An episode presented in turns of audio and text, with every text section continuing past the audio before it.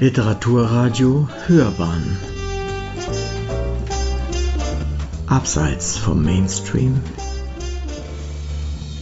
Grüß Gott und auch unsererseits einen schönen guten Abend. Ich gebe gleich weiter an Jan-Heiner Tück, Corpora, die anarchische Kraft des Monotheismus. Ja, vielen Dank. Ähm, Eckhard Nordhofen ist der Autor dieses im Moment vergriffenen Buches, das kurz vor der dritten Auflage steht. Das zeigt schon an, dass der Autor nicht nur thematisch einen Nerv getroffen hat, sondern auch was die Schreibfähigkeit anlangt, äh, ja, eine gute Feder führt. Damit beginne ich. Eckhard Nordhofen ist den einen oder anderen vielleicht bekannt als äh, Publizist. Er schreibt seit Jahren immer wieder in der Zeit der FAZ, jüngst auch in der NZZ. Er ist ein Grenzgänger, Philosoph, Theologe, Ästhet. Er hatte eine Honorarprofessur für theologische Ästhetik und Bildtheorie an der Justus-Liebig-Universität Gießen inne, war aber lange auch in diözesanen Kontexten tätig, äh, unter anderem auch war er für die Zentralstelle Bildung der Deutschen Bischofskonferenz federführend zuständig. Sein Buch heißt Corpora. Die alten Lateiner unter Ihnen erkennen gleich, das ist ein Plural von Corpus, nicht Corpus Christi oder so, Corpora. Dahinter steht die Frage, wie der körperlose, unsichtbare, transzendente Gott doch irgendwie präsent gemacht werden kann. Welche Medien quasi dazu geeignet sind. Medien, die ähm, Nordhofen Corpora, Körper nennt. Körper des körperlosen Gottes, wenn man so will. Und der Untertitel, Annette Schawan hat es schon gesagt, lautet Die anarchische Kraft des Monotheismus. In dem Buch findet sich immer wieder eine Leitunterscheidung, die Nordhofen eingeführt hat. Unterscheidet nicht zwischen affirmativer Theologie, die positiv von Gott spricht, und negativer Theologie, die meint, von Gott nur so sprechen zu können, dass man Bestimmungen negiert. Nein, er führt die Unterscheidung ein zwischen usurpativer und privativer Theologie. Zunächst etwas fremde Begriffe.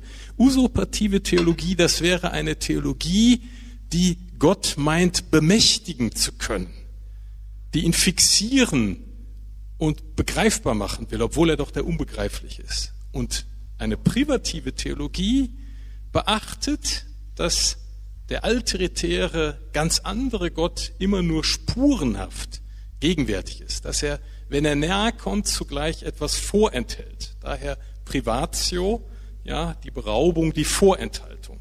Das ist auch die These, die er stark machen will, eine angemessene, dem Großen gegenüber, der das metaphysische Quantum besetzen könnte, also äh, angemessene Theologie wäre eine, die privativ ist. Nicht affirmativ, nicht negativ, nicht usurpativ, privativ. Und hier, also sagt, das ist die Grundthese des Buches, man kann die Geschichte des Monotheismus nur angemessen verstehen, wenn man sie als Geschichte eines Medienwechsels erzählt. Die Leitmedien, die Nordhofen in den Blick nimmt, sind die Medien des Bildes, der Schrift, und des Körpers beziehungsweise des himmlischen Brotes. Diese drei Stationen will ich mit Ihnen jetzt, hier ist einiges an Komplexitätsreduktion gefragt, denn die einzelnen Kapitel sind ziemlich äh, differenziert gearbeitet.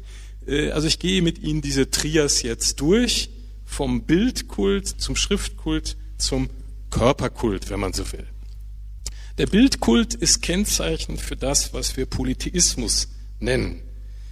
Er hat den Vorzug, dass er den unbegreiflichen Gott nahebringt in ein Bild. Das ist der Vorzug. Der Nachteil ist, dass das Bild mit dem Abgebildeten verwechselt werden kann. Dass also das Bild und das, was es darstellt, identifiziert wird. Dann geschieht Idolatrieproduktion, also Götzenproduktion. Und Nordhofen ist der Meinung, dass der Polytheismus so entstanden ist, dass die unterschiedlichen Götter unterschiedliche Ressorts haben, die sie bedienen müssen.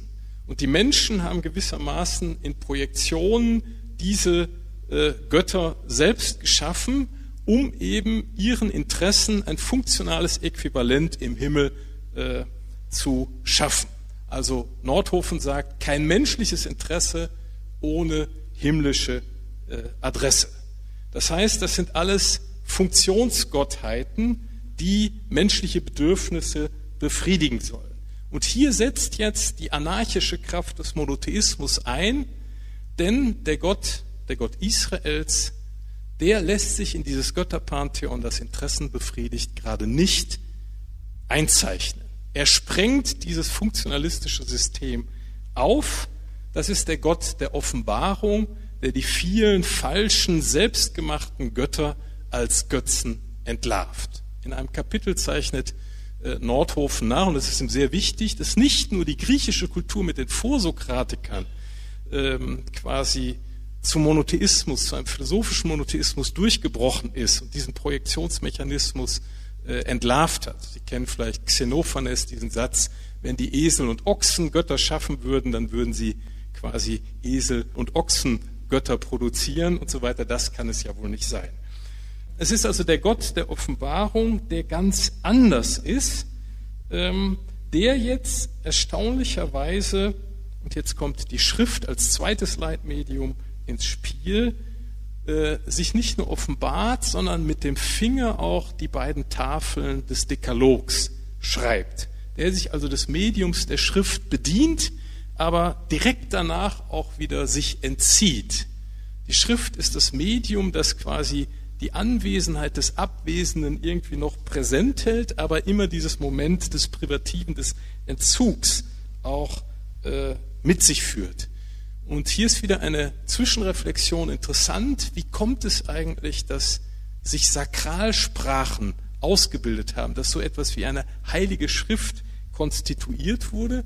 Und hier hat Nordhofen eine diskussionswürdige These.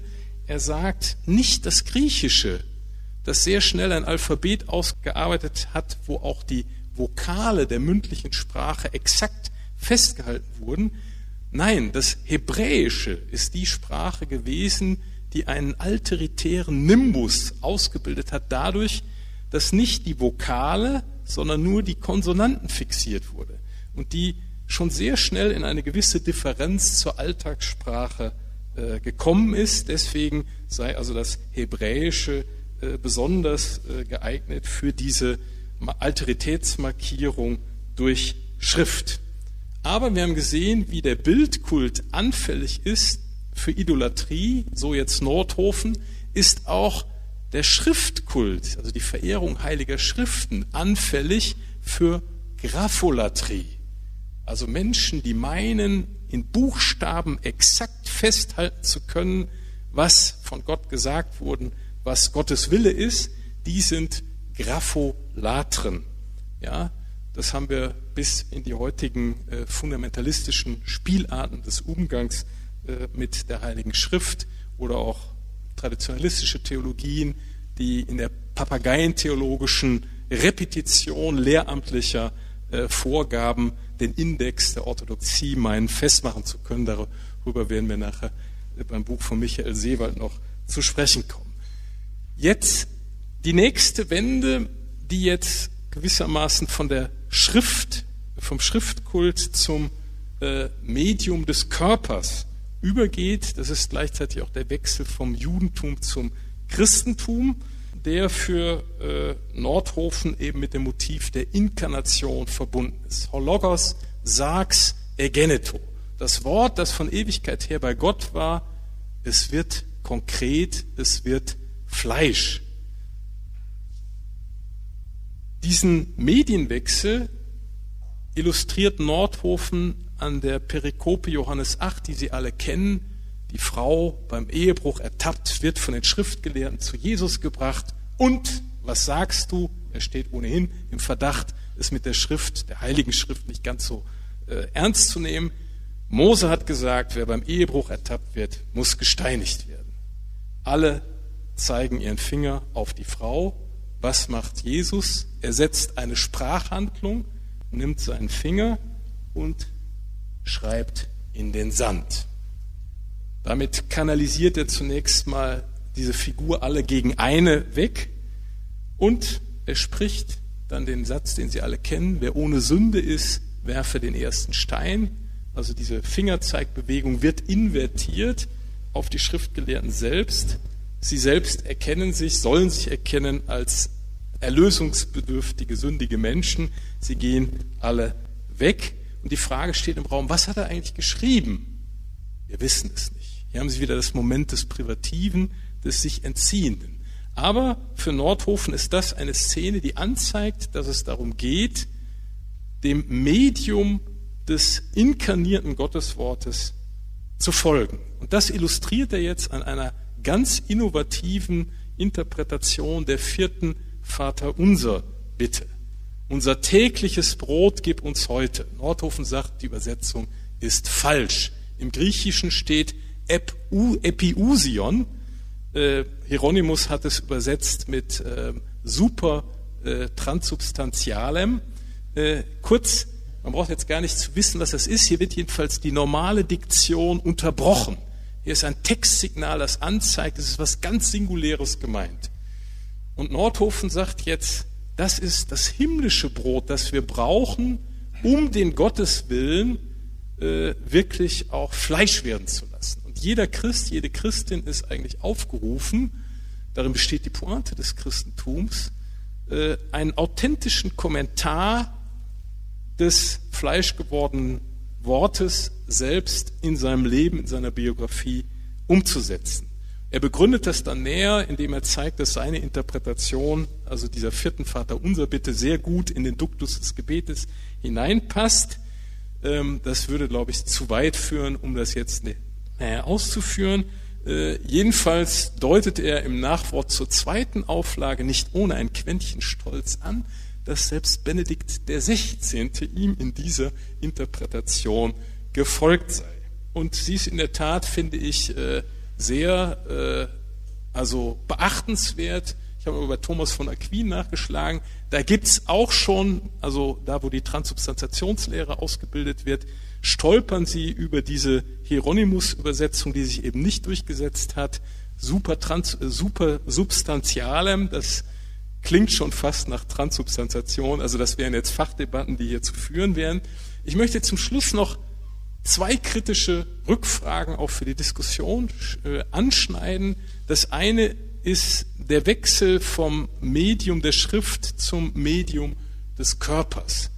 Hier finde ich, dass Nordhofen mitunter nicht ganz äh, frei ist von antijudaistischen Sprach- und Denkfiguren. Er spricht mehrfach von der Überbietung ähm, und er reduziert meines Erachtens äh, ja die Schrift Kultur des Judentums auf die Schriftler, die Grammateis, die Schriftgelehrten. Er erwähnt zwar, dass es im rabbinischen Judentum durchaus immer eine Pluralität von Kommentaren zur Schrift auch gibt, aber er fokussiert dann ganz stark auf die Grapholatrie und die Tendenz durch Orthopraxie äh, quasi solche Engführungen äh, vorzunehmen. Hier müsste er meines Erachtens auch berücksichtigen, dass es plurale Praktiken im Judentum gibt und dass man das nicht so eng führen kann. Ein zweiter Punkt ist die Frage, wie wird die Singularität der Inkarnation des göttlichen Wortes in Jesus Christus abgehoben von der Inkarnation, zu der wir alle eingeladen sind. Aber darüber können wir vielleicht nachher noch sprechen. Danke. Ja, vielen Dank für diese Kerngedanken einer, ja, man kann sagen, Mediengeschichte des Christentums. Und was mir so bei der Lektüre aufgefallen ist, wenn man es wirklich durchgeht, dann ist es der Weg von einer Geschichte, in der Menschen in ganz diversen Abhängigkeitsgeschichten zu den Göttern stehen, hin zu einer Geschichte, in der sich im Zeugnis des einzelnen Menschen inkarniert, zeigt, erfahrbar wird, was gemeint ist mit der Botschaft des Christentums. Irgendwie schon auch eine, eine ungewöhnliche, eine unglaubliche Emanzipationsgeschichte, was die Rolle des Menschen angeht. Ja, eine eine neue eine durch und durch neue Stellung des Menschen, die erreicht wird, in der Gott sich entscheidet, Mensch zu werden. Das finde ich, ja, gehört zu den, sozusagen zu der, zu den Ermut, zu der ermutigenden Linie, die ich in diesem Buch wiedergefunden habe. Das im Übrigen auch ein Feuerwerk ist. Das ist jetzt schon ein großes Kunststück gewesen äh, von Jan Heiner Tück in dieser Stringenz die Dinge darzustellen, weil auf diesen Seiten ja, ein wirkliches Feuerwerk der Gedanken, der, äh, des Wissens und der Geschichten enthalten ist. Wie war Ihr Eindruck? Also ich fand das alles wunderbar, wie Sie das dargestellt haben und ich finde auch die Idee methodisch auch außerordentlich interessant, die, die Glaubensgeschichte als eine Geschichte der von Folge von Medien zu erzählen. Und zwar für alle Religionen, für die monotheistischen Religionen. Für mich war vielleicht noch, was jetzt nicht so im Kern äh, jetzt gerade rausgekommen ist, auch, kann, kann nicht alles äh, de deutlich werden, aber für mich war das, was mich gepackt hat an dem Buch, ist eigentlich eine, ich sage das jetzt mal etwas überzogen, Rehabilitierung des Monotheismus. Der Monotheismus ist ja nicht so nett. Also ich habe ehrlich gesagt ein bisschen Angst vor dem Monotheismus immer. Weil es ist dieser eine Gott, der uns relativ wenig Raum lässt, sei denn, irgendwelche Gnade ist, in ist im Spiel. Und der hat etwas sehr Forderndes von uns. Und ich hatte eigentlich immer gedacht, so ein bisschen Polytheismus ist eigentlich ganz schön. Und ich bin ja nun katholisch und wir sind hier im katholischen Raum. Denken Sie an die Heiligen, die sind ja auch so ein bisschen polytheistisch also dass wir sozusagen für dies und jenes unsere Heiligen haben, sodass also diese ganze Funktionslogik, die sozusagen abgeurteilt wird von Nordhofen, im Katholizismus eigentlich wiederkehrt und eigentlich ganz angenehm für mich ist. Also dass man so einen Segen kriegt, dass man, wenn, wenn, wenn man irgendwie eine Gräte im Hals hat und so weiter. Das ist eigentlich alles ganz gut. Meine Mutter hat immer gesagt, hol dir den hol dir das Kreuz ab, dann ist, weil wir essen Fisch, ne? also wäre schon mal ganz gut, dass du den Blasius Segen hast. Also das war beruhigend auch. Warum ist der Monotheismus so wichtig? Warum sind wir nicht ein, ist nicht der Polytheismus menschlicher? Ist, nicht, ist es nicht netter zu sagen, wir haben für alles unsere Gottheiten? Und ist es nicht gut, dass die Gottheiten untereinander wie Menschen zu tun haben, etwa im Griechentum? Und dass die Gottheiten sogar Communities bilden, die miteinander zu tun haben? Ist doch eigentlich, und das ist natürlich das Bild, ist klar, ich, was Jan Assmann äh, quasi dagegen gezeichnet hat und sagt, nein, der Monotheismus ist gefährlich. Warum ist er eigentlich nicht gefährlich? Was will der Monotheismus eigentlich? Wenn ich Nordhofen richtig verstehe, will er sagen, dass der Monotheismus eine ganz eigene reflexive Kraft für den Menschen ermöglicht. Und zwar, dass er sich auf ein großes Gegenüber beziehen kann, in der immanenten, in den immanenten Geschäften seines Lebens in dieser Welt. Und warum ist das eigentlich so wichtig? Warum? Warum? Ich frage mich, wieso ist das so wichtig, dass es ein großes Gegenüber gibt? Und die erste Antwort, die ich herausgelesen habe bei Nordhofen, ist die Idee der Ausgerichtetheit der Schöpfung. Eine enorm interessante Frage heute wieder. Wenn heute sehr viele Leute Tierphilosophie machen, dann taucht eine, ist eine ganz große Frage, wir können uns sehr nette Dinge über Pferde und Hunde, aber was ist eigentlich mit den Wespen und mit den Ameisen? Braucht man da nicht irgendeine sozusagen ontologische Rangordnung? Da, darum kümmern die sich nicht so richtig. Das, das ist immer gefährliches Pflaster. Die Idee des einen Gottes erlaubt eine Ausgerichtetheit der Schöpfung auf, auf den einen Gott und damit auch die Möglichkeit einer ontologischen Ordnung zu konstruieren. Der zweite, das zweite Motiv ist, dass darin die starke Behauptung steckt, dass es eine Notwendigkeit der Reflexion aufs Ganze gibt. Von diesem anderen aus.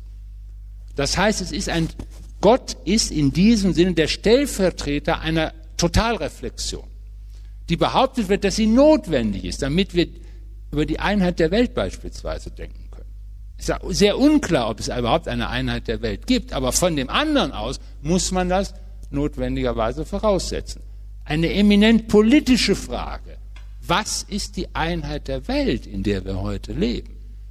Können wir das ohne Monotheismus überhaupt denken? Und der dritte Punkt ist eine, eine fundamentale Reflexion auf das Selbst, was damit verbunden ist, indem man den anderen da draußen anspricht, ist, es steckt darin auch eine Reflexion, das wird an manchen Stellen deutlich, auf die Endlichkeit des Selbst. Die Endlichkeit des Selbst wird herausgefordert durch diesen großen anderen als Gegenüber und kann sich aus diesem anderen überhaupt sozusagen ertragbar begreifen.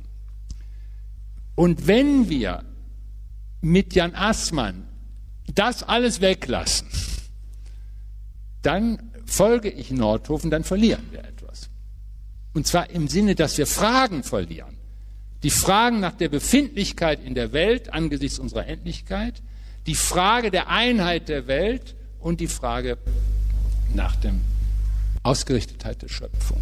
Und ich glaube, das sind eminent moderne Fragen. Alles drei eminent moderne Fragen. Und ich würde gegen Asmann sagen, wie willst du die eigentlich beantworten, wenn du das alles polytheistisch so schön machst? Also das ist ein wichtiger Aspekt. Also es gibt äh, in dem Buch eine hintergründige Auseinandersetzung mit Jan Assmann, der natürlich das Lob des Polytheismus anfänglich gesungen hat, indem er gesagt hat, in dem Polytheismus steckt eigentlich eine befriedende kulturübergreifende Leistung. Hier gibt es ein Pantheon mit den Göttern, die haben die und die Funktion, die sind alle auf den Kosmos irgendwie bezogen. Da gibt es ein anderes Pantheon mit anderen Göttern, die haben zwar andere Namen, aber die erfüllen die gleichen Funktionen. Und wenn Verträge zwischen den unterschiedlichen Religionskulturen hergestellt werden, ja, dann setzt man halt da den Namen X ein und da den Namen Y, also Zeus ist Jupiter und so weiter. Und das ist doch eigentlich wunderbar. Und wir haben eben nicht diesen Totalitätsanspruch. Der wird plural gebrochen, ist doch eine humanitätsfreundliche, tolerante Alternative zum gewaltträchtigen Monotheismus. Das ist das Problem, das dahinter steht und äh, Nordhofen weiß das natürlich. Er würde aber sagen, also diese äh, freundliche Beschreibung des Polytheismus ist letztlich ähm, eine Eintragung ist also die Beschwörung eines Biotops, weil die Götter bilden ja nicht nur Communities, sondern sie rivalisieren, sie machen alles das, was im menschlichen Kontext auch geschieht, nur noch viel schlimmer. Äh, Sex and Crime kommt eben auf dem Olymp genauso vor, das hilft uns nicht weiter. Und da setzt dann Nordhofen ein mit diesem Motiv der biblischen Aufklärung, analog zur Aufklärung durch die griechische Philosophie und der Einheitsgedanke und quasi die Funktion, dass das große Gegenüber auch nochmal äh, subjekttheoretisch letztlich äh, von Bedeutung ist, ohne dass er das näher ausführen werde, aber das steckt da schon mit drin. Ja, und es ist dann einer Stelle im Buch ja auch noch einmal zu finden, seiner Formulierung, und das korrespondiert wunderbar mit den äh, drei Dimensionen, die Herr Bude genannt hat, den Monotheismus eben zu verstehen, nicht als die, als die Totalität beanspruchende Größe als Quelle von Gewalt und Auseinandersetzung, sondern den Monotheismus zu verstehen als Konsequenz einer aufklärerischen Religionskritik. Das finde ich einen, einen ganz äh, interessanten Punkt zu sagen. Damit ist eine erste große Aufklärung erfolgt. Und äh, aus dieser Auf, in dieser Aufklärung spielt dann auch eine Rolle eben eine andere Positionierung des Menschen, eine andere Rolle der Vernunft. Äh, das, worüber in dieser Akademie einmal zwischen dem damaligen Kardinal Ratzinger und, und Jürgen Habermas diskutiert worden ist, das Verhältnis zwischen Vernunft und Glaube, die hohe Bedeutung, die Vernunft für den Glauben äh, hat. Alles das spielt hier äh, an. Äh, insofern ist ja nicht, nicht wegzudenken, dass es auch gleichsam eine Art Antwort auf Jan Assmann ist. Jedenfalls, wenn man es so direkt nicht verstehen will, eine, ein großer Gegenentwurf, der die Geschichte der monotheistischen Religionen als Geschichten von Aufklärung deutlich macht. Und ich würde sagen, es ist latent ein kämpferisches Buch. Es, ist, es kommt leicht daher, es kommt daher, als ob es dem Leser auch durch bestimmte Formulierungen einlädt. Es ist aber im Grunde ein kämpferisches Buch. und, und versucht eine bestimmte Reflexionsform, die man früher abendländisch genannt hätte, gegen sozusagen ihren Verfall zu verteidigen. Und für den Soziologen bietet es auch noch eine Provokation, nämlich äh, dadurch, dass immer wieder der Aspekt des Transfunktionalen eingeschärft wird. Das große Gegenüber lässt sich nicht in Funktionszusammenhänge äh, einsperren. Gott ist der ganz andere. Ähm, das heißt jetzt bezogen auf den Menschen, der Gottes Ebenbild ist, der Mensch, wo seine Menschlichkeit gewahrt werden soll, lässt sich eben auch nicht in funktionale Imperative der Gesellschaft, der Politik, der Ökonomie einspannen. Er ist mehr und anderes. Das ist vielleicht auch etwas, was Sie mit dem metaphysischen Quantum, was es offen zu halten ist, ich habe das Interview leider nicht gelesen, aber äh, das würde auf jeden Fall Nordhofen ganz klar auch betonen. Äh, er hat in einem Aufsatz jetzt nach Corpora auch gesagt, also wenn das große Gegenüber fehlt, fehlt etwas, was die Vertikalspannung aufrechterhält. Ja, dann flacht alles ab. Und das Erbe gilt es präsent zu halten gegen modische Antiströmungen. Und da ist er, also der Untertitel zeigt das ja an, die anarchische Kraft des Monotheismus. Ich, ich will das sogar noch erweitern ich glaube, es, aus dieser Reflexionsform entsteht auch eine bestimmte Struktur von Personalität. Also es ist auch selber nochmal ein Beharren darauf, dass äh, unser Personsein auch eine Unbekanntheit mit uns selber impliziert.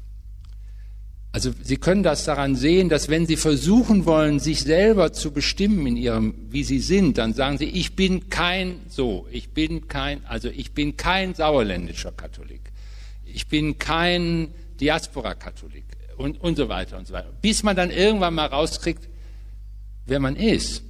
Aber dann gibt es ein Dunkel in dem Ganzen in dieser ganzen Gefüge von Negationen, über die man sich bestimmt. Man bestimmt sich immer über Negationen. Wer bist du? Ich bin nicht ein solcher. Ich bin nicht ein solcher. Ich bin nicht ein solcher. Nicht ein Und irgendwann soll man dann verstehen, wer man ist.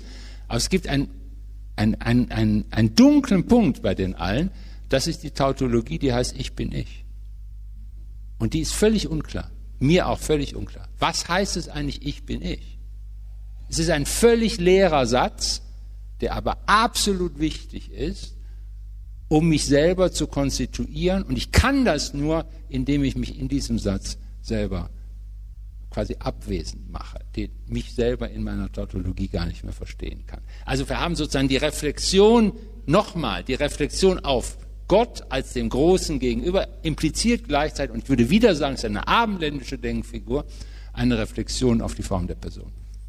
Ja, vielen Dank. Corpora, die anarchische Kraft des Monotheismus. Wir haben eben gehört, das Buch ist auf dem Büchertisch heute Abend nicht zu finden, weil die dritte Auflage im Entstehen ist, in wenigen Tagen erscheint, aber dann kann man sie erwerben. Und äh, ich sage abschließend und aufgreifend, was Sie beiden gesagt haben von der Spannung mit dem, zwischen, dem, zwischen uns, der Welt, dem großen Gegenüber, göttlichen Gegenüber und der Frage der, der Einheit der Welt, die da entsteht. Diese Frage, davon bin ich überzeugt, was passiert, wenn die Spannung wegfällt? Und wie wirkt sich der Verlust von Einheit aus? Beschäftigt uns schon jetzt massiv und wird uns in den nächsten Jahren äh, ganz deutlich äh, beschäftigen. Es ist spürbar, dass etwas, was schon erreicht worden ist, auch an, an mit der Einheit verbundenem Konsens, politisch gesprochen an internationalen Vereinbarungen, an internationalen Übereinkünften plötzlich wieder in Frage steht, weggewischt wird, für ungültig erklärt wird. Wenn die Spannung verloren geht, wenn das Gespür für Einheit nicht mehr da ist, dann werden Verlustgeschichten geschrieben. Und die werden, davon bin ich überzeugt, uns öffentlich und ganz besonders politisch in den nächsten Jahren beschäftigen. Ja, vielen Dank. Michael Seewald hat mich deshalb interessiert, weil es nochmal so jemand ist, wie man es gerne hat als katholischen Theologen. Ich vermute mal, er kommt aus einem eher nicht bildungsreichen reichen Elternhaus. Ich habe das nicht nochmal nachgeguckt, aber schätze ich mal, so wie, die, wie er argumentiert. Er ist sehr jung und sehr jung Professor geworden und das hat man, ist Priester und das hat man irgendwie gerne im katholischen Denken. Ne? So, wie, so ein bisschen wie Josef Ratzinger, ne? der war in dem Alter auch schon Professor. Und dachte, wie, wie denkt eigentlich so jemand, der so jung bekannt geworden ist, der als junger Aufräumer in der Systematik, katholischen Systematik, wie denkt der eigentlich? Deshalb, das hat mich mal interessiert. Und ich habe dieses Buch als ein Buch der List verstanden. Es ist ein listiges Buch, was relativ gegenüber Nordhofen relativ akademisch daherkommt, also auch so ein bisschen gewichtig äh, teilweise sich formuliert. Dem fehlt ein bisschen die Leichtigkeit der Argumente. Es ist ein listiges Buch, weil es in der Situation von synodalem Weg etc. sagt, den simplen Sachverhalt nochmal klar macht, die Orthodoxie von heute war die Reformation von, oder sagen wir mal, die Reform von gestern.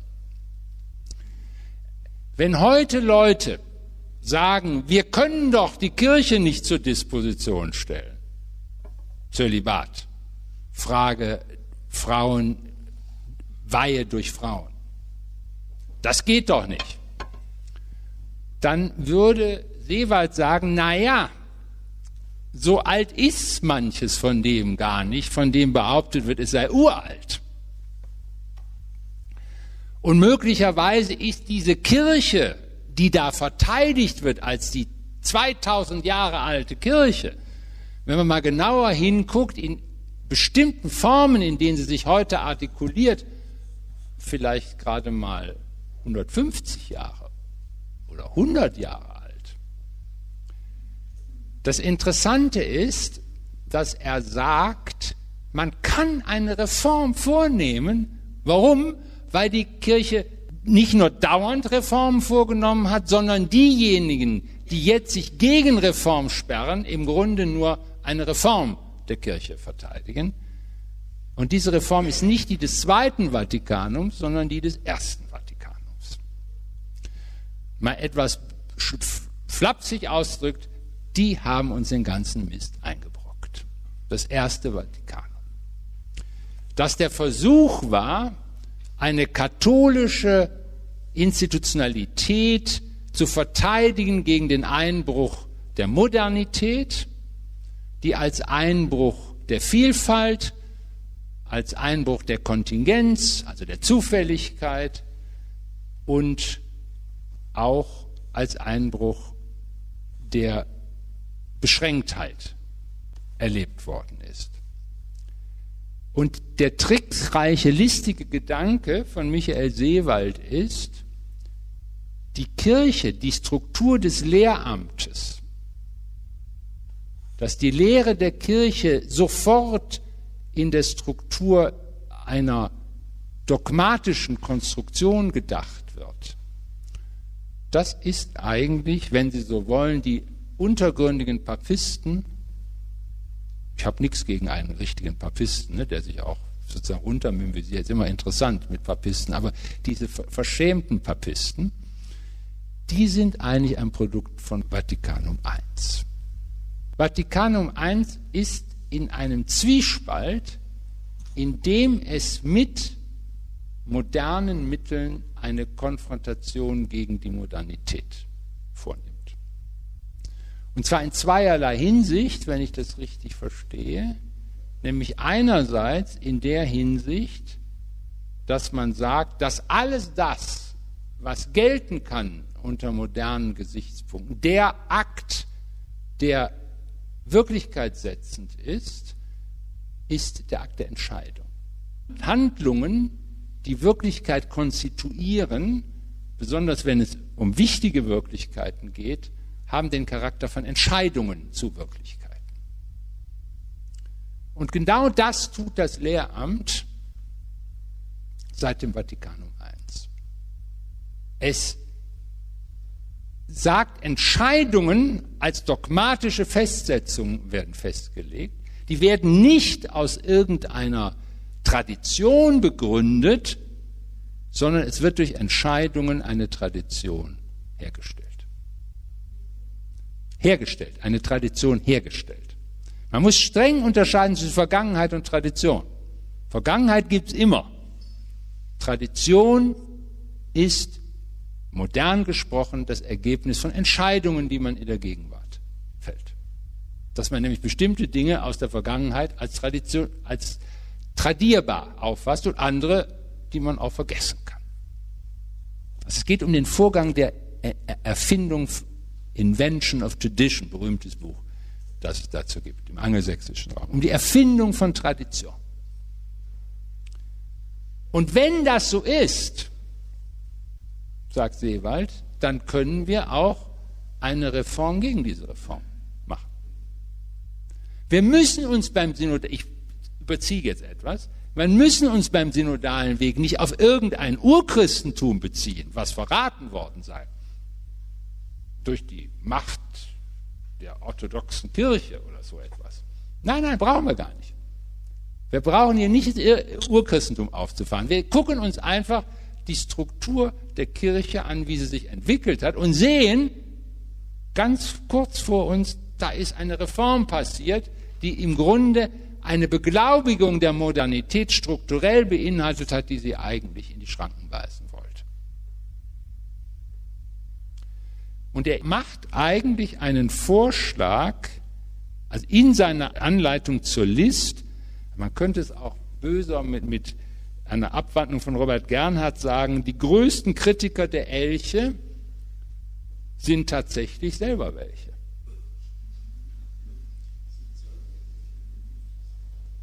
Nicht wahr, waren nicht, sondern sie sind selber welche. Manche von denen sitzen in Köln. Also die Abwehr der modernen Welt mit modernen Mitteln und die daraus entstehende Form, die dogmatische Form der Begründung des Lehramts ist ein Ergebnis des ausgehenden 19. Jahrhunderts. Das ist seine These. Die wird ja im Augenblick auch vielfach, das neue Buch von Wolf und so weiter, es geht darum, die Erfindung des Katholizismus. Das ist eine eminent wichtige Frage für die kirchliche Situation im Augenblick. Wenn wir versuchen, den Katholizismus neu zu definieren, können wir es tun, wenn wir die Historizität, uns zur Historizität dieses Katholizismus reflexiv bekennen können, die wir ihn im Augenblick haben. Das heißt, dann können wir ihn auch verändern. Das ist die listige Argumentation, die ich extrem wichtig finde für die augenblickliche Situation. Was heißt das für die Kirche? Ich glaube, dass Seewald eine ganz andere Art der Beglaubigung des Glaubens vor Augen steht durch das Lehramt. Er sagt, es gibt zwei Arten von Autoritäten. Es gibt die Autorität der Zeugenschaft und die richterliche Autorität, die gesetzgebende Autorität. Und sollte das kirchliche Lehramt, das insinuiert er, sich nicht sehr viel mehr auf die Autorität der Zeugenschaft. Die Kirche selber ist Zeuge der Präsenz Gottes in der Welt. Und sie sollte dieses Präsenzwerden von Gottes, von Gott in der Welt durch seine Kirche in Zeugenschaft präsent halten und sich nicht anheischig machen, von irgendeiner Stelle aus Gott in die Speichen zu greifen, zu sagen, wir definieren jetzt so, dass die Kirche so und nicht anders zu begreifen ist. Von einer Neubestimmung eines souveränen Papstes, der ein bisschen wie ein Monarch daherkommt. Ich finde das einen sehr, sehr interessanten Gedanken für eine Kirche, die ihre Position in der modernen Welt sucht. Sie sollte nicht der modernen Welt eine Gegenkultur entgegenstellen, sage ich mit Seewald. Die Kulturalisierung der Kirche, das ist Vatikanum I gewesen. Die hat sich die Kirche zur Kultur gemacht. Ja, das ist der Fehler. Das sollte sie nicht tun. Die Kirche darf sich nicht zur Kultur machen. Sie muss Kirche bleiben. Und sie sollte in ihren Repräsentanten Zeugenschaft der Wirkung des Heiligen Geistes in der Geschichte durch seine Kirche geben. und nicht sagen, ich sage euch so sind die Dinge. Das wäre ein Neuanfang einer Demut, eines demütigen Amtsverständnisses, ein Amt der Demut, ein Amt der Zeugenschaft und ein Amt, das Auskunft gibt über die Leidensgeschichte, über die Verkehrungen, Verkehrtheiten der Geschichte, die mit der Kirche verbunden ist. Und wir können es, es uns heute leisten. Wir können sagen, was für Verbrechen im Namen der Kirche vollbracht worden sind. Aber wir können auch sagen, was bedeutet, was will Gott uns damit sagen. Wir können diese Frage stellen. In Demut stellen. Ich glaube, das wäre ein guter Weg, um im synodalen Weg weiterzukommen. Ein anderes Amtsverständnis, Amt aus Zeugenschaft und Demut. Und das finde ich eine sehr, sehr interessant, dass das ein junger Systematiker aus Münster im Augenblick traut zu sagen. Ja, vielen Dank. Um jetzt noch aufzuklären, wie jung der junge Professor ist. Er ist Jahrgang 87, also in der Tat für einen Ordinarius ein jugendliches Alter. Er ist Priester der Diözese Rottenburg-Stuttgart, also ein Schwabe oder im Zweifelsfall Oberschwabe, kommt aus der gleichen Diözese wie Hubert Wolf, der in der Tat ja vor wenigen Wochen die, das Buch über, ähm, äh, mit dem Titel Der Unfehlbare über Pius IX. veröffentlicht hat. Und ich habe, äh, als ich das jetzt gelesen habe, viel Wiedererkennungs, ähm, Wiedererkennungsmomente gehabt. Ähm, ja, Herr Tück, ein listiges Buch. Was sagt der Dogmatiker? Also mit der Beschreibung, dass es ein listiges Buch sei, äh, kann ich durchaus äh, übereingehen. Äh, ich fand auch sehr interessant, dass er durch das Instrument der Historisierung quasi eine Relativierung vornimmt und gleichzeitig auch drei Varianten, wenn ich das noch ergänzen darf, aufweist, wie gewissermaßen äh, Neuerungen ähm, kaschiert werden. Er spricht zum einen äh, davon, dass es den sogenannten Oblivisierungsmodus gibt, also die Kunst, etwas vergessen zu machen, was schon mal gelehrt wurde. Er führt hier den Monogenismus als Beispiel an, also die Lehre, dass die Menschheit von Adam und Eva abstamme, äh, eine Lehre, die quasi seit Paul dem Sechsten zunehmend an den Rand äh, gedrängt wird und inzwischen mehr oder weniger äh, ja, vergessen wurde. Der zweite Modus ist, glaube ich, der der Innovationsverschleierung. Ähm, man tut so, als habe man immer schon das gelehrt, was man heute lehrt, ohne offenzulegen, dass man tatsächlich Reformschritte gesetzt hat. Hier äh, führt Seewald das Beispiel der Religionsfreiheit an. Die Päpste des 19. Jahrhunderts haben ja in einer geradezu äh, brachialen Diktion äh, die Pest äh, der Religionsfreiheit äh, abgelehnt. Äh, das Zweite Vatikanum hat sie bekanntlich gut geheißen. Hier wäre jetzt die Frage, ob man das wirklich als radikalen Bruch werten muss oder ob man das nicht vielleicht auch als Zusammenspiel von Kontinuität und Diskontinuität äh, interpretieren könnte, weil klar ist, dass der Akt des Glaubens immer an freie Zustimmung gebunden ist. Ähm, sodass quasi die Kirche hier an einen Kontinuitätsmoment anknüpft, ist nur angesichts ähm, auch der US-amerikanischen Erfahrung mit Religionsfreiheit äh, kreativ fortschreibt. Das wäre also eine eher harmonischere Lesart, die nicht so stark den Bruchcharakter betont. Und das dritte war die Autokorrektur. Also Papst Franziskus hat die Todesstrafe jetzt äh, in der revidierten Fassung des Weltkatechismus klar äh, abgelehnt. Damit nimmt er auch eine Fortschreibung vor. Das ist eigentlich sehr interessant. Hier wird Traditionalisten, die die Tradition, die Tradition einfrieren und sich de facto auf eine nachtridentinische, pianische, äh, ein Segment, also des Traditionsstromes beziehen, aufgewiesen, liebe Leute, wenn ihr die Tradition wirklich gut kennen würdet, müsstet ihr zugeben, dass es immer schon quasi diese äh, Reformschritte gegeben hat. Warum auch nicht heute? Das ist quasi der Grundgedanke. Wenn ich noch, ohne als Spielverderber jetzt in die Debatte zu gehen, wenn man natürlich liest, Reform, dieselbe Kirche anders denken, dann denke ich eigentlich, dass der Reformbegriff sehr weit auch gefasst ist. Von der Kirche die Rede. Die Kirche hat unterschiedliche Tradierungs- und Bezeugungsinstanzen, nicht nur das Magisterium, also das Lehramt. Aber de facto ist es quasi eine äh, Fokussierung auf ein bestimmtes dogmatisches Sprechen, das auf dem ersten Vatikanum nach Seewald erfunden wurde. Hier hätte ich auch dogmenhistorisch Rückfragen, ob das wirklich zutreffend ist. Entscheidungsförmige, autoritätssanktionierte Lehre haben wir ab dem ersten äh, ökumenischen Konzil in Nicea. Die arianische Kontroverse, äh, man setzt sich zusammen, äh, diskutiert und macht klar, der Subordinationismus, also die Unterordnung des Sohnes unter den Vater, ist quasi mit dem, wie wir den Glauben verstehen, nicht vereinbar. Und wir setzen auch eine Sanktion. Ja? Klares, klarer Anathematismus, wer wie Arius sagt, es gab eine Zeit, da er nicht war, der Sohn, ähm, der ist nicht mehr katholisch. So könnte man jetzt viele Beispiele nennen.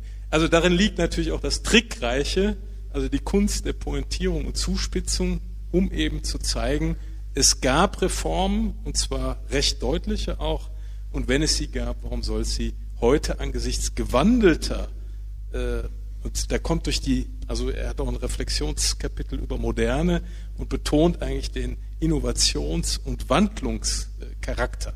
Moderne Gesellschaften werden immer rasanter, immer schneller. Äh, angesichts der wachsenden Unübersichtlichkeit steigt der Entscheidungsdruck. Der kann quasi nicht mehr nur bei einer Instanz liegen, sondern ja, synodaler Weg und so. Jetzt habe ich viel zu lange geredet. Nein, nein, überhaupt nicht. Ja, ich finde, also auf diese Frage, was hat sich mit dem Ersten Vatikanischen Konzil geändert, sollten wir gleich schon nochmal eingehen. Ähm, ich habe es gelesen als einen Text über eine missglückte Modernisierung der Kirche im 19. Jahrhundert. So, das, was da dieser Pater Kleutkens sich ausgedacht hat, war irgendwie keine gute Antwort auf die Moderne. Das ist jetzt Diplomatensprache.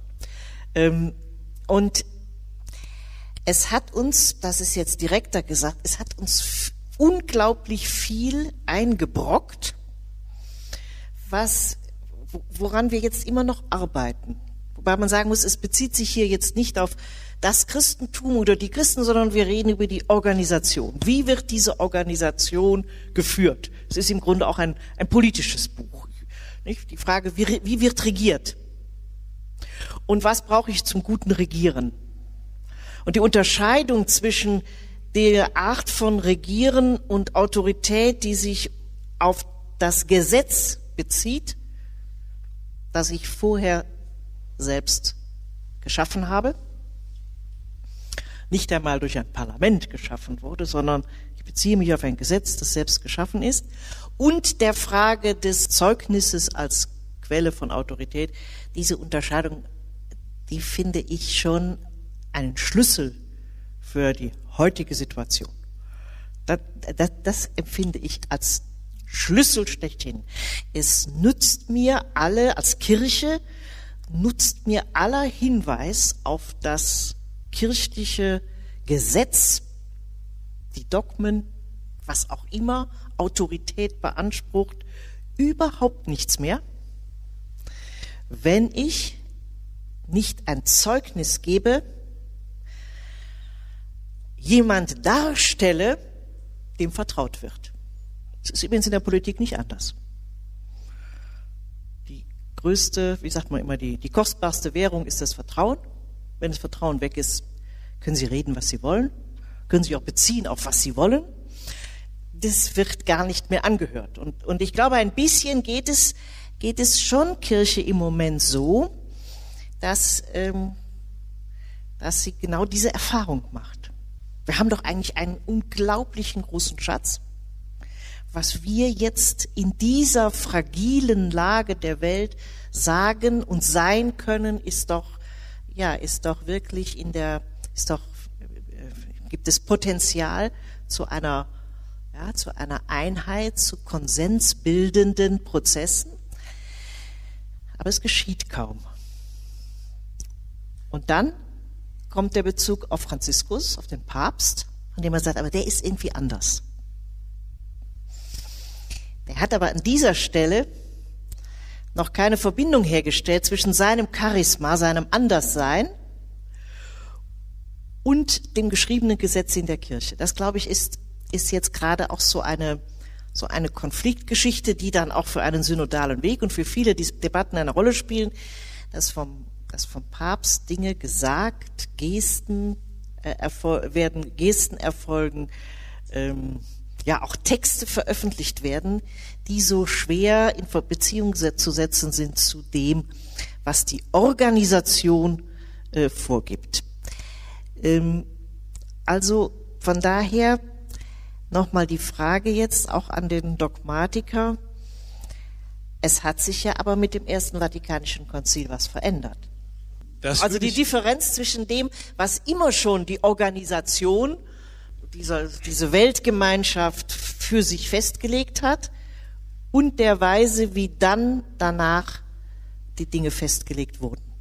Ja, also Michael Seewald weiß das auch alles, ja. Äh, also das erste Vatikanum ist natürlich die absolute Zuspitzung des päpstlichen Primats. Einerseits was die Definitionskompetenz anlangt, andererseits das berührt jetzt die juridische äh, Organisation Kirche, also der universale Jurisdiktionsprimat, der Papst kann jederzeit in jede Diözese der Welt äh, eingreifen, ohne ja, Appellationsinstanz, die nochmal dagegen ginge. Das ist alles bekannt. Also da würde ich klar auch zustimmen, dass das eine moderne, antimoderne Reaktion ist. Er schreibt an einer Stelle Modernität sensibel. Das würde ich nicht sagen. Ich würde sagen, diese moderne, antimoderne Reaktion äh, reagiert auf die wachsende Autoritätskrise mit der Forcierung der Autorität. Das sagt er auch irgendwo. Aber dadurch werden die eigentlich anstehenden Auseinandersetzungen mit der Religionskritik, denken Sie an Feuerbach, äh, Nietzsche, Marx etc. oder mit der historisch-kritischen Methode, die auch nochmal einen gewissen äh, Distanzgewinn schafft, eben blockiert und ausgeblendet. Das wird im Antimodernismus dann nochmal gesteigert und äh, das Zweite Vatikanum ist dann gewissermaßen das große Aufatmen, wo ja auch der Lehrstil geändert wird äh, im Sinne eines äh, zeitdiagnostisch sensiblen Bezeugen des Evangeliums. Ja? Also der pastorale Lehrstil, der bewusst auf Dogmatisierung, disziplinarische Weisungen verzichtet. Und hier würde ich sagen, haben wir eigentlich in der Pragmatik der Pontifikate schon eine Änderung im Lehrstil. Keiner hat mehr dogmatisch definiert. Und auch der vielgescholtene Benedikt XVI. Denken Sie an die ersten beiden Enzykliken. Das sind Meisterbeispiele eines pastoral werbenden äh, Sprechstils, durchaus auch also auf Augenhöhe, also es werden eben nicht wie bei Johannes Paul II. permanent lehrämtliche Schreiben rezitiert, der selbstreferenzielle Stil wird verabschiedet, er führt mit Plato, Nietzsche, Adorno, also ein Papst zitiert Nietzsche ja, vor auf dem Index Librorum äh, Prohibitorum, also nur, und das setzt sich jetzt natürlich auf ganz andere Weise bei Papst Franziskus noch fort, der teilweise eine fast poetische Sprache spricht, um für die Schönheit des Glaubens zu werben. Und hier haben wir tatsächlich eine enorme Diskrepanz zur harten Rechtsstruktur der Kirche und deswegen ist dieser äh, Band von Seewald auch vor allem auf Strukturreform fokussiert. Das wollte ich vorhin noch sagen. Also Strukturreform äh, ist absolut wichtig, aber meines Erachtens ist die Krise der heutigen Kirche auch damit verbunden, dass ähm, quasi die lebensbasierten Glaubensweitergabe äh, Dinge nicht mehr funktionieren. Wenn man die Familien ansieht, also das gemeinsame Priestertum der Gläubigen war nicht primär im Sinne einer Partizipation an Amtsvollzügen gedacht, sondern dass quasi in der pluraler, bunter werdenden Moderne die Laien auf ihre Weise Zeugnis ablegen vom Glauben, dass das auf vielfältige, also es gehört halt alles mit dazu, das kommt bei Sebald nicht vor, er fokussiert auf Strukturreform, ähm, ist auch legitim, aber diese andere Seite sollte man nicht vergessen, weil im Konzil selber auch stark verankert ist. Aber es gibt eine interessante Gemeinsamkeit zwischen allen drei Büchern. Das wird sich gleich auch noch herausstehen. Es gibt überall sehr positive Bezugnahmen auf Benedikt drin. Sehr positiv, auch bei Seewald. Seewald sagt, die Kirche kann dann wieder Autorität beanspruchen, wenn sie den Vorgang der Tradierung als das lebendige Ringen im Heiligen Geiste deutlich kann. Ich würde der Kirche raten, auf diese Sprache wiederzusetzen. Das lebendige Ringen im Heiligen Geist, das zu sagen. Darum geht es.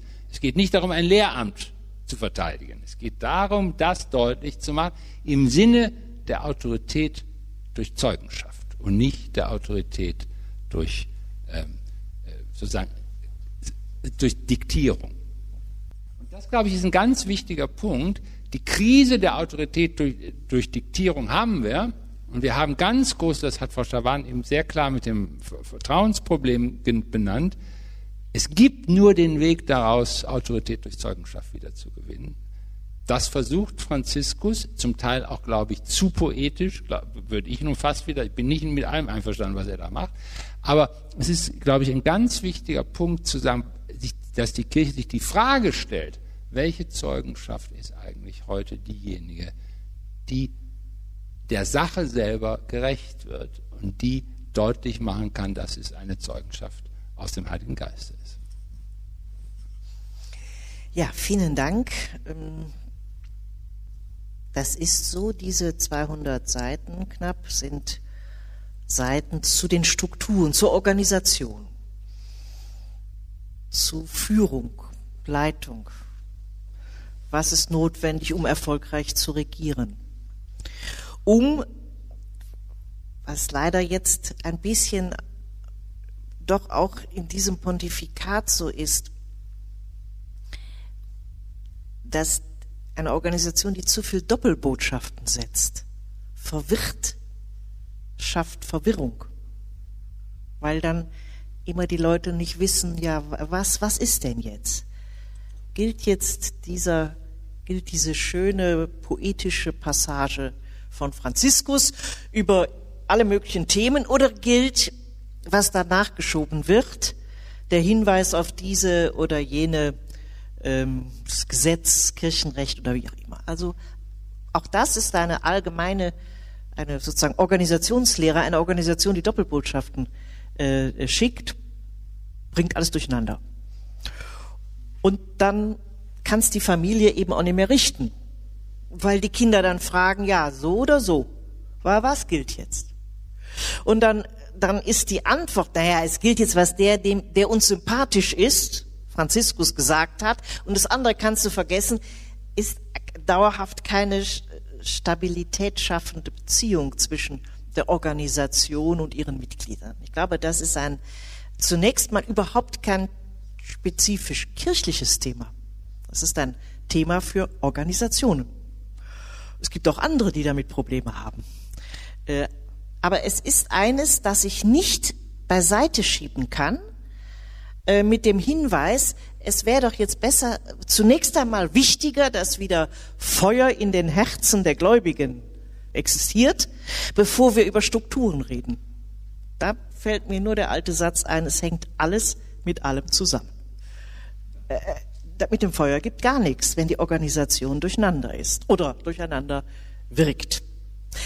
Da Benedikt jetzt schon so oft genannt wurde, will ich äh, die Vorstellung von, des Buches von Seewald vielleicht dann auch mit einem Satz von ihm beenden, den Seewald, listig wie er ist, äh, natürlich äh, aufgenommen hat. Ähm, Benedikt über die Frage, wie Tradition gebildet wird. Er beschreibt in dieser Passage, wie immer diese Traditionsbildung auch mit einem mit einem lebendigen Ringen im Heiligen Geist. Sie haben das schon beschrieben. Das ist der Vorgang der Traditionsbildung.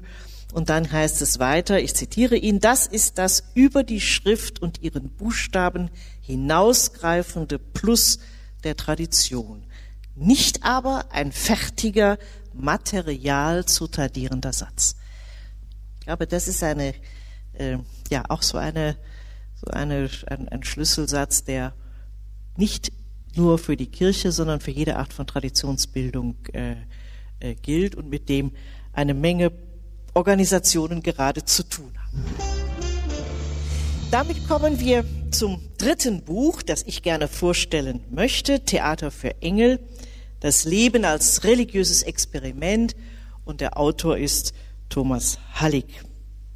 Ausgangspunkt ist, äh, mir fällt es jetzt auch gerade auf, wieder Benedikt, ähm, noch als Kardinal Ratzinger in Subiaco 2005, also Subiaco, das Kloster sagt, in dem nach der Überlieferung Benedikt von Nosea sich aufgehalten hat.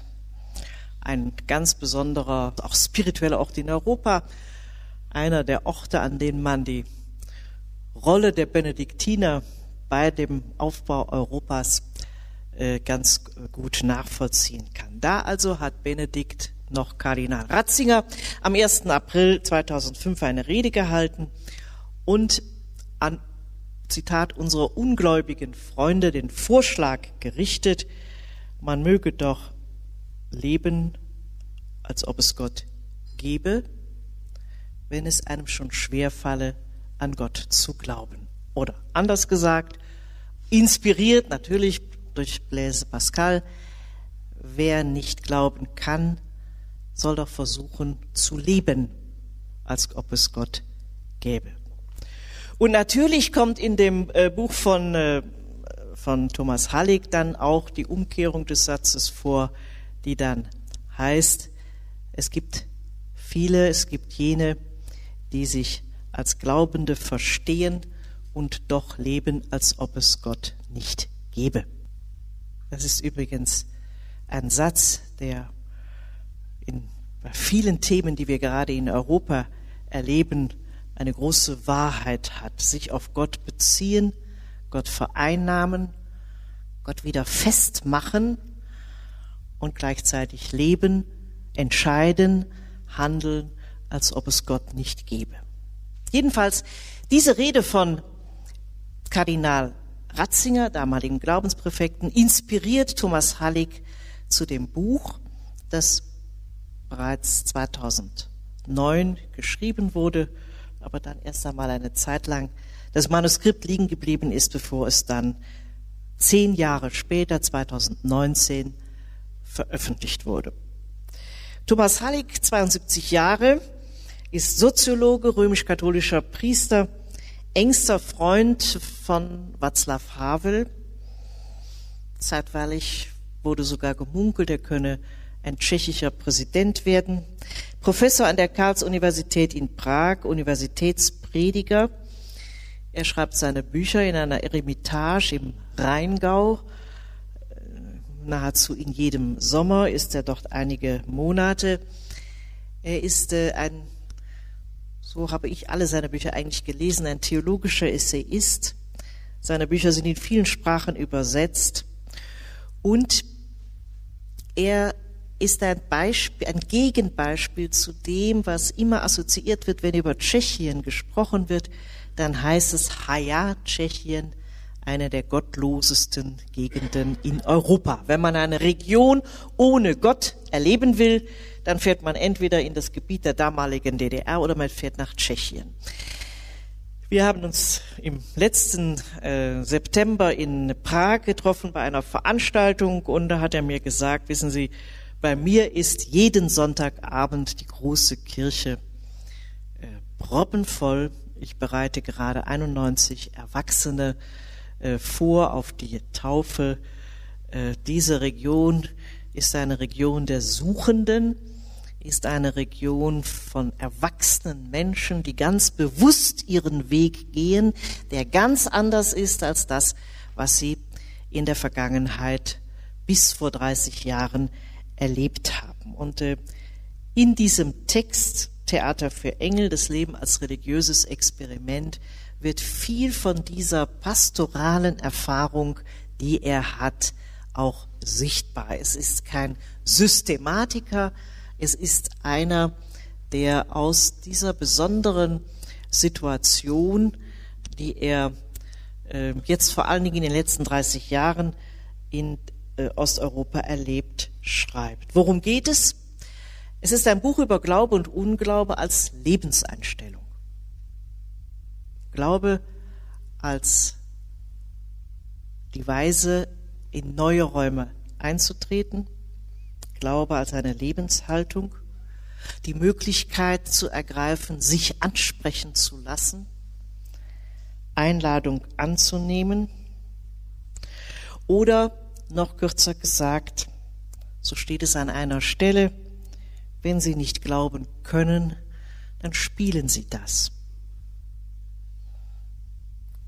Nicht gemeint im Sinne von vortäuschen oder irgendwie nachahmen, sondern sich einlassen auf die Geschichten und Akteure der Bibel, die Akteure und Geschichten der Bibel auf die Bühne des eigenen Lebens treten lassen, in das Spiel eintreten, wie er an einer Stelle schreibt, und ein Lebensweg erleben, eine Phase des eigenen Lebens erleben, die am Ende auch die Chance des Glaubens wahrnimmt. Ein Buch über Glaube und Unglaube als Lebenshaltung. Ein Buch auch über die Freiheit. Über die Freiheit zu glauben. Und auch das muss man sich noch einmal klar machen. Es gilt ja der Satz, wie in vielen anderen Bereichen auch, keine Theologie ohne Biografie. Die Biografie dieses Mannes, Thomas Halleck, ist geprägt, im Geheimen geweiht worden zu sein, zum Priester übrigens von Kardinal Meissner, der damals aber noch nicht Kardinal war, sondern ich glaube Weihbischof in Erfurt, im Untergrund gelebt zu haben, einem regulären Beruf nachgegangen zu sein und mit der Wiedervereinigung beginnt für diesen Autor ein ganz und gar neues Leben. Das sage ich im September diesen Jahres, weil ich finde, gerade in diesen Wochen müssen wir uns wieder deutlich machen, was das vor 30 Jahren bedeutet hat. Vielleicht nicht in München, Ulm und Stuttgart, da wo wir uns so aufhalten, aber eben in den mittel- und osteuropäischen Ländern, in der damaligen DDR und in Berlin, wo Herr Bude lebt, ist es auch ganz deutlich spürbar, was das für eine große eine fundamentale Veränderung für Deutschland und Europa bedeutet hat. Und Thomas Hallig, in der Weise, wie er sich, wie er als Soziologe wirkt, wie er äh, Universitätsprediger ist, wie er schreibt, ist auch eine, wenn ich das so etwas despektierlich sagen kann, so eine Frucht dieser fundamentalen Veränderung, die es damals in Europa gegeben hat. Er ist in meinen Augen einer der großen europäischen Intellektuellen. Äh, wenn man mal nicht immer nur den Begriff der Intellektuellen auf Westeuropa oder Nordeuropa ausweiten will, sondern einmal in, nach Mittel- und Osteuropa geht, dann ist er einer der vermutlich wichtigsten Gesprächspartner, auch um Europa zu verstehen. Hallig hält Praxis und Lebenserfahrung für elementar im Umgang mit den vielen Fragen, die der Glaube aufwirft. Er schreibt nicht über die Institution, er schreibt nicht über die Organisation, nicht über Strukturreformen. Er lebt in dieser Organisation, er ist ein Mann der Kirche, praktiziert das durch und durch und warnt vor dem Hochmut des Glaubens, warnt vor jenem Hochmut, der die Menschen in Engel und Dämonen unterteilt. Er rät dem Christentum eine, wie ich finde, besonders schöne Passage, gönnend und großzügig die Schätze der Tradition zu öffnen, vor allem die des praktischen Christentums. Und er warnt vor diesen vielen Versuchen, die wir ja auch gerade erleben, überall in der Welt, auch in Europa, wie Gott festgenagelt im wahrsten Sinne des Wortes werden soll auf Ideologie, auf politische Positionierung, auf Abschottung in Europa und all die vielen damit verbundenen Geschichten, die wir alle kennen. Er geht auf das Ende der Neuzeit von Romano Guardini ein. Die Stelle bezogen auf Matthäus 24, 12, die Einsamkeit des Glaubens, die furchtbar sein kann, die dann notwendige Tapferkeit des Herzens, von der Unmittelbarkeit zur Liebe Gottes, wie sie in Christus kund geworden ist, so Guardini. Vielleicht wird man diese Liebe ganz neu erfahren, die Souveränität ihrer Ursprünglichkeit, ihre Unabhängigkeit von der Welt, das Geheimnis ihres letzten Warum. Ein Buch, das ich als ermutigend empfunden habe, ein Buch, von dem ich finde, dass, wie wir es eben in ganz anderem Kontext auch gesagt haben, die Freiheit eine große Rolle spielt, auch als jene Haltung, die davor bewahrt, hochmütig zu glauben und Gott zu vereinnahmen für diese und jene ideologische Position. Auch ein Text gegen die Ideologisierung des Glaubens, der Religion, des Christentums, ein Text, der der Suche und den Suchenden einen breiten Raum eingibt. Soweit Thomas Hallig. Vielleicht nur als eine Sache, die ich noch hinzufügen möchte. Mich, mich hat ein Bild sehr gefallen, äh, für, als Bild für das äh, Volk Gottes, nämlich die Idee einer der Solidarität der Pilger. Die Solidarität der Pilger, die sich auf dem Weg machen. Und was suchen sie? Sie suchen etwas Echtes und etwas Großes. Und was kann ihnen passieren? Das ist das schöne Bild, der vervollständigt das, dass plötzlich Jesus als unbekannter Pilger dabei ist und sagt, guck doch mal da. Emmaus. Genau. Emmaus. Und das fand ich ein sehr schönes Bild, die Solidarität der Pilger als eine Idee des Volk Gottes, das ja wenn ich das Vatikan II richtig verstanden habe, die Societas Perfecta abgelöst hat. Ja, also vor dem Hintergrund kann man das wirklich vielleicht auch nochmal würdigen. Also ich finde auch, dass Hallig es gelingt, eine Nachdenklichkeit einzutragen in die Verhältnisbestimmung zwischen Gläubigen und Nichtgläubigen. Vielleicht würde er den Begriff ungläubig auch schon ablehnen, weil er eine pejorative Konnotation hat. Ihm geht es wirklich darum, äh, die Gemeinschaft der Suchenden äh, deutlich zu machen. Und das heißt eben auch, dass der Glaube in seinem Vollzug immer auch von Momenten des Nichtglaubens, des Zweifelns geprägt ist.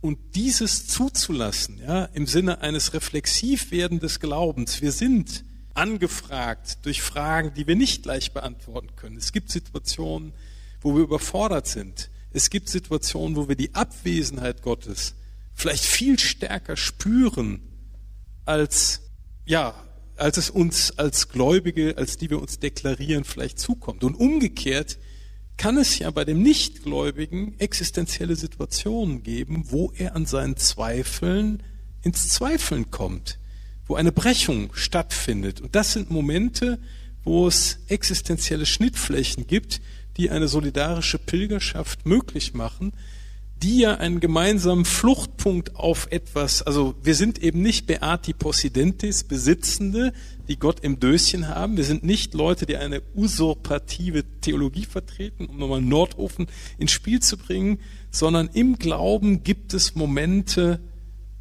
auch der Entzogenheit, die unsere Spiritualität, unsere Praxis auch prägen sollten äh, und da kommt diese nachdenklich. Ich finde dieses Buch irgendwie angenehm nachdenklich. Und äh, das knüpft dann eben auch an Orte an, ja, also das Kreuz, Golgotha, Kasamstag, das Schweigen, ohne jetzt die östliche, die österliche Dimension aus dem Blick zu verlieren. Aber ähm, wenn man es nochmal vor dem Hintergrund der Geschichte kurz kennzeichnet, im 19. Jahrhundert hat man die, äh, den Dialog mit äh, dem aufkommenden Atheismus so geführt, dass man ihn nicht geführt hat. Man hat blockiert. Atheismus ist ein Dekadenzphänomen.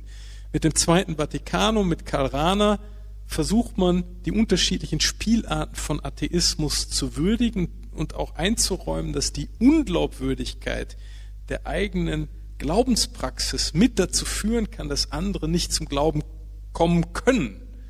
Also da kommt auch ein selbstkritisches Motiv mit hinein. Aber bei Rana ist noch durch die Lehre vom anonymen Christen eine gewisse Vereinnahmungstendenz da. Sie wissen es zwar nicht, aber eigentlich glauben sie doch ja, weil sie Christus anonym doch schon irgendwie nah sind. Selbst auf solche Vereinnahmungsfiguren verzichtet Thomas Hallig, indem er die Nichtgläubigen in ihrer Alterität mit ihren Biografien ernst nimmt und auch als Anfrage an den eigenen Glaubensvollzug ernst nimmt. Und dadurch kommt eben diese Nachdenklichkeit mit ins Spiel, sodass quasi der Selbstvollzug des Gläubigen selbst ein inneres Gespräch zwischen Glaube, Nichtglaube geht. In der Hoffnung, und das hat Frau Schawan eingespielt, dass der Nichtgläubige eben dann so auch eingeladen werden kann. Versuch's doch mal. Leb doch mal so, als ob. Und vielleicht kommt durch einen Lebensstil des als ob eine Dynamik in Gange, die uns noch mehr verbindet, als es bisher möglich war. Also diese Koalitionsbildung, das ist wirklich ein sehr schönes Motiv, sehr anregendes Motiv. Ja, das war Thomas Hallig, Theater für Engel, das Leben als religiöses Experiment, ein Plädoyer, die Suche und die Suchenden ernst zu nehmen, sie nicht immer abzutun und denen gegenüberzustellen, die Glaubende sind und dann leben, als würden sie nicht glauben. Eine, finde ich, große, große Chance, auch stärker sich auf das hinbewegen zu können, was wir eben die Autorität gewonnen durch das Zeugnis genannt haben. Insofern passten die drei Bücher. Wir konnten das vorher nicht wissen, weil wir ja nicht wussten, was jetzt wer vorschlägt. Aber jetzt muss ich sagen, hat es eigentlich ganz gut zusammengepasst. Wir danken für Ihre Aufmerksamkeit. Unsere Zeit ist jetzt hier zu Ende und wir freuen uns auf das Gespräch mit Ihnen. Hat dir die Sendung gefallen? Literatur pur, ja, das sind wir. Natürlich auch als Podcast. Hier kannst du unsere Podcasts hören. Anchor, Spotify, Apple Podcast, iTunes, Google Podcasts, radio.de und viele andere mehr.